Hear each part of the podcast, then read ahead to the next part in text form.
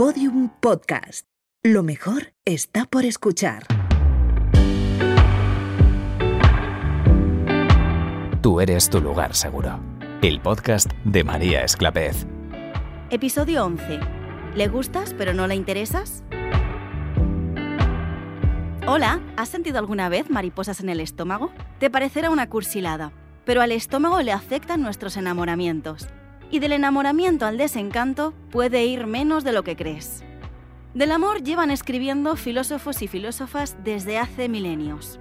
Y del amor te habla con todo el cariño tu mejor amiga, siempre que la necesitas. Pero del amor en tiempos de WhatsApp, con esta vida acelerada que llevamos, y sobre todo de la distancia entre el enamoramiento y el amor, es de lo que he venido a hablarte hoy.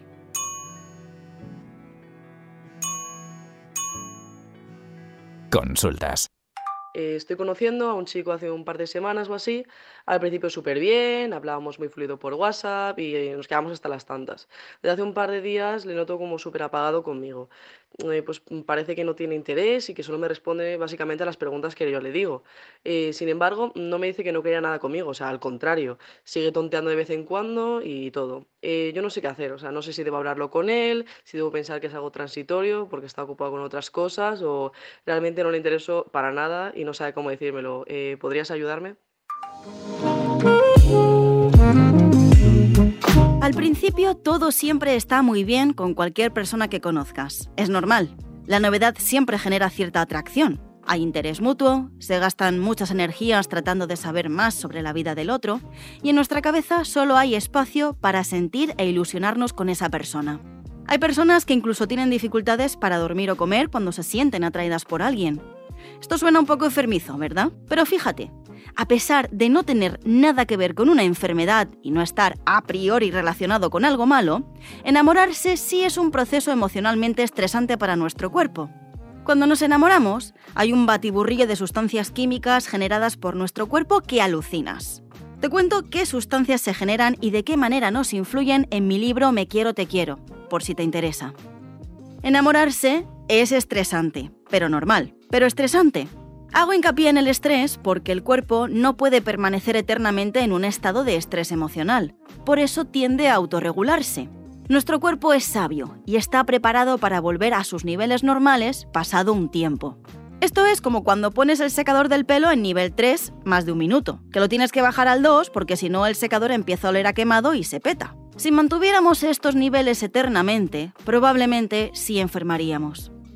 Lo que quiero que sepas con esto es que esa efusividad en el comportamiento tiene un final y una vuelta a la normalidad. Lo que pasa es que no todos tenemos los mismos tiempos y hay quien dura más que otros con el secador encendido en el nivel 3. Que la química de nuestro cuerpo vuelva a la normalidad no quiere decir que no siga habiendo interés por la otra persona. Por eso, esto de medir el interés de alguien según lo que tarde en responder, no lo termino de ver. Lo que te acabo de contar como explicación general sobre la atracción y el enamoramiento está bien. Pero claro, en la duda planteada añadimos un factor más, la mensajería instantánea. En la actualidad tenemos algo que hace unos años no teníamos, las redes sociales. WhatsApp, Instagram, TikTok, en fin, ya sabes. Gracias a ellas podemos vincularnos de manera fácil y cómoda con el resto de personas. Hemos normalizado que conocer a alguien hoy en día equivale a estar en contacto 24/7. La mensajería instantánea nos permite mandar mensajes a horas que en cualquier otro contexto nos resultarían imposibles. El caso es que cuando alguien te gusta, te pasas el día whatsappeando con esa persona, sin parar. Por la mañana, WhatsApps. Por la tarde, WhatsApps. Por la noche, WhatsApps. Son las 2 de la mañana de un martes y sigues enviando WhatsApps. Sin móvil ni redes sociales, esta situación sería bastante rara y desde luego mucho menos frecuente. Antes, cuando conocías a alguien que te gustaba, quedabas con esa persona una tarde y probablemente hasta el día siguiente o incluso dos o tres días después no volvías a saber nada más de esa persona. Las fases del amor y el funcionamiento de nuestro cuerpo es exactamente el mismo antes que ahora. La diferencia es que ahora quemamos mucho antes la intensidad debido a este empacho. Llegamos antes al nivel 3 del secador y por ende necesitamos bajar antes al 2. No es lo mismo hablar y quedar con esa persona cada dos o tres días que hablar absolutamente todos los días a todas horas. Lo que quiero decir es que hemos normalizado el estar pegado al móvil cuando alguien te gusta y hemos aprendido a relacionar directamente el interés con el número de mensajes o la frecuencia de los mismos. Hay personas que dan por sentado que si alguien tiene interés en ti, debes contestar rápido, y que si no contestas rápido, entonces no tienes interés. Yo creo que hay muchas formas de demostrar interés, y que precisamente lo que tarde una persona en contestar no tiene por qué ser el único indicio. No digo que no sume, pero sí digo que no es lo único que hay que tener en cuenta. Yo le daría tiempo.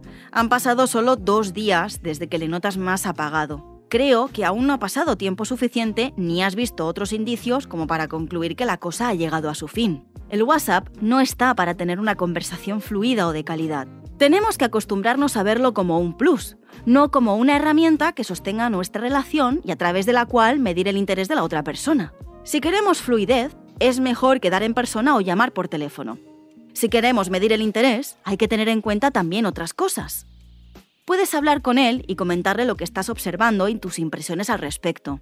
Quizás, como te decía antes, le sigues interesando, pero sus niveles han vuelto a la normalidad. Quizás solo esté ocupado y no pueda atender el móvil como tú esperas. Quizás haya tenido un par de días malos. O quizás puede que no se atreva a decirte que ha perdido el interés en ti. Porque sí, Insisto en que esa opción no hay que descartarla porque también hay quien se acostumbra a la intensidad y cuando sus niveles se restauran van de flor en flor para poder sentir otra vez ese subidón, con lo que terminan pasando de ti y se ponen a hablar con otra persona.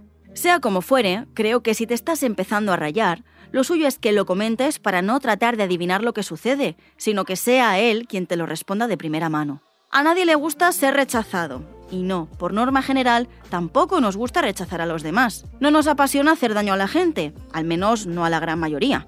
Porque también sucede que hay personas que no rechazan porque les viene bien tener ahí a alguien con quien tontear y hablar de vez en cuando, como si la otra persona fuera un pasatiempo.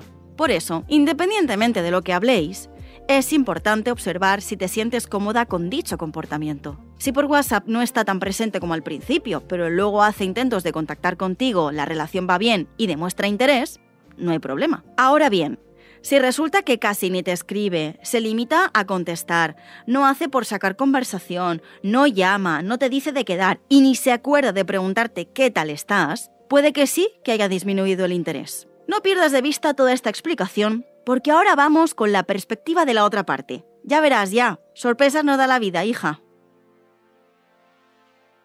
Eh, pues mira, yo tengo una pareja que que llevamos un tiempo eh, de relación y, por, situaciones de la vida, ahora estamos en una relación a distancia. Y nada, yo soy una persona que, la verdad es que el, teléfono soy un poco desastre y lo miro, lo miro poco, me pasa con todo el mundo. Entonces respondo a los, a los mensajes pues cada, cada mucho tiempo. Y haya un esfuerzo, intento responderle cada día o, o si no se me pasa a lo mejor un día o dos, pues, pues, pues le respondo así. Y ella cada vez que pasa eso, que, me salto un día por lo que sea, pues se enfada muchísimo. Y, yo lo entiendo, pero es una cosa que, de verdad que, no me sale coger el este.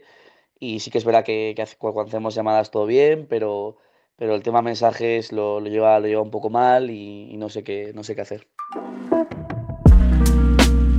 Aquí tenemos el caso de una persona que tiene interés en la relación, pero que es un desastre con el móvil. Hay quien tiene una vida que por los estudios, por el trabajo, porque está pasando por algún problema personal o por lo que sea, no está muy atenta al móvil, y eso no tiene nada de malo. La gente tiene vida y no podemos demandar presencia constante. Pero claro, tampoco veo lógico estar dos días sin tener ningún tipo de contacto.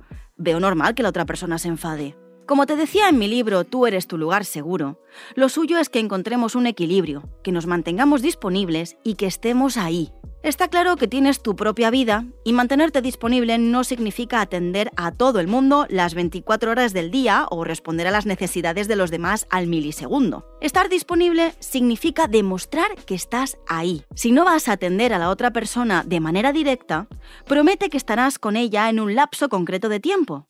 Por ejemplo, ahora no puedo, pero en cuanto llegue a casa te llamo. Eso sí, en cuanto llegas a casa, llamas a la otra persona, claro. Lo del es que me he puesto a hacer otras cosas no es estar ahí. Tampoco vale que el lapso de tiempo sea muy largo. Así que un te llamo el miércoles que viene y hablamos. Pues tampoco vale. El otro día una persona me decía en redes sociales que no veía normal que alguien le contestara cada cuatro horas. Yo le respondí que no veía ningún problema en que alguien le respondiera a los WhatsApps cada cuatro horas, que el problema estaba en normalizar que alguien tuviera que estar al otro lado respondiendo al segundo, que la conversación no fuera bidireccional, sino más bien un interrogatorio, ya sabes, no te habla, solo te contesta, o que ese alguien dejara de responder de la noche a la mañana.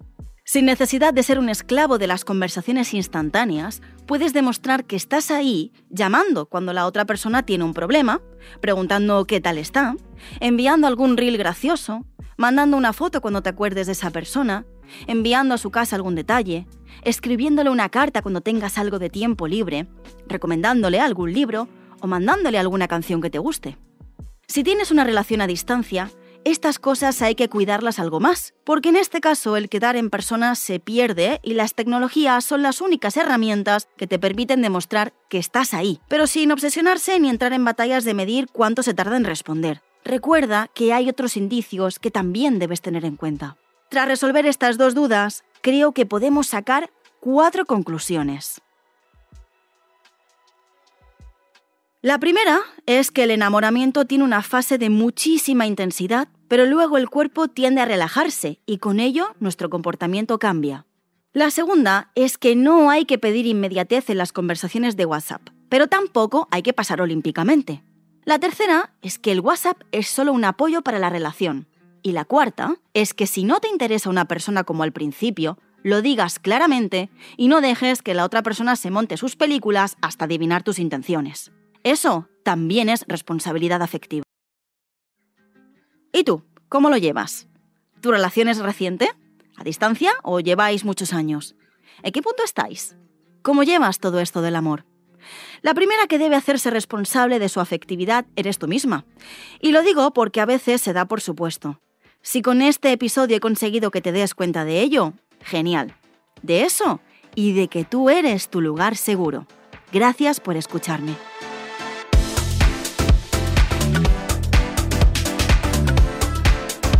Eres tu lugar seguro. El podcast de María Esclavez. Un podcast original de Podium Podcast y Penguin Random House Grupo Editorial. Guión y locución, María Esclavez. Dirección, Eugenio Viñas. Producción, Javi Caminero y Alberto Faura. Diseño sonoro, Oscar Bogdanowicz. Producción ejecutiva, por Penguin Random House Grupo Editorial, Raquel Abad y Gerardo Marín. Por Podium Podcast, María Jesús Espinosa de los Monteros y Lourdes Moreno Cazalla.